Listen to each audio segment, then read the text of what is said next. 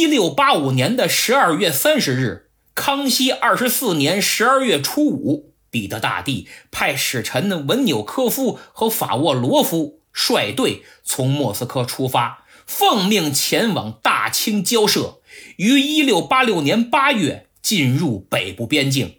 卡尔喀蒙古地方当局发现有使团前来，立即奏报中央。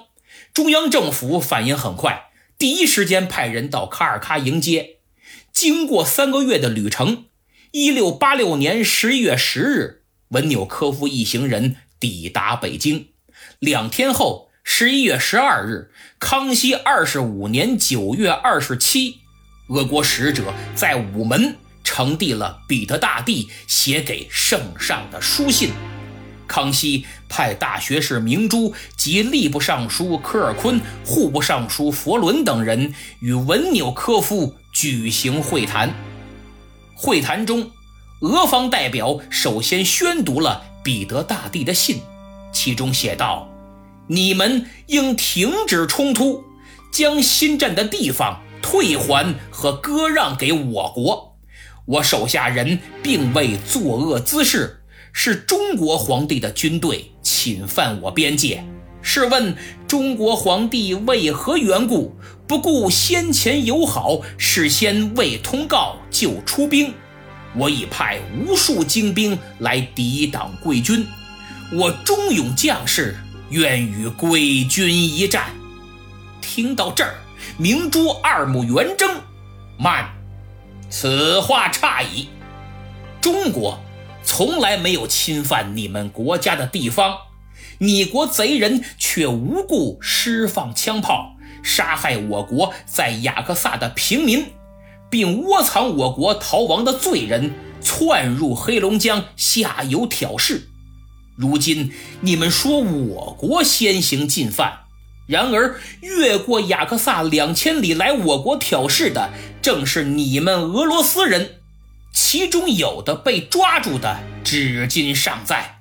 问他们在何地被捕，事实就明白了。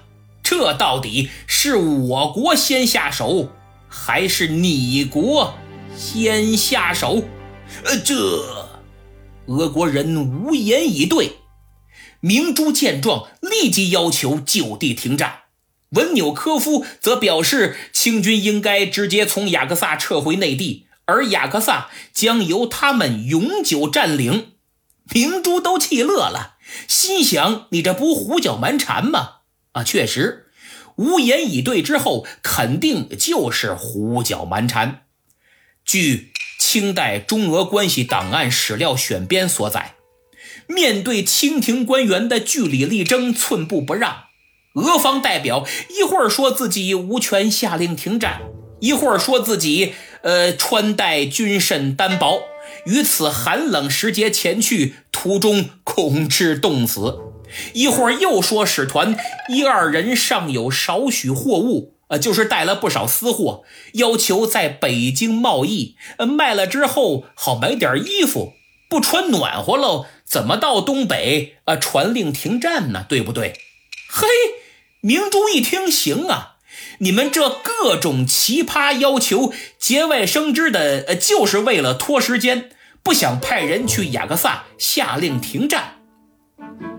康熙多聪明呀，岂能看不出文纽科夫的小伎俩？他下旨允许俄国人在京贸易，但只给十天时间。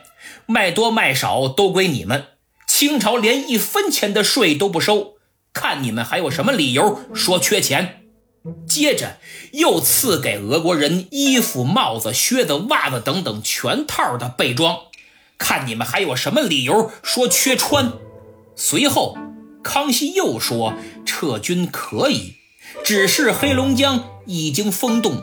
我大清战船在雅克萨旁边的江湾里冻着呢，撤不了啊！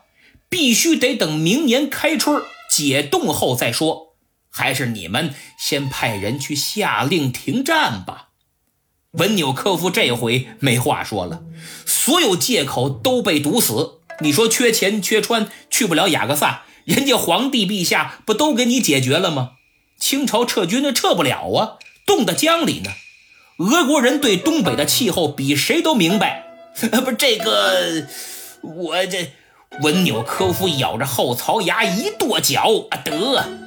我这就派人去前线下令停战。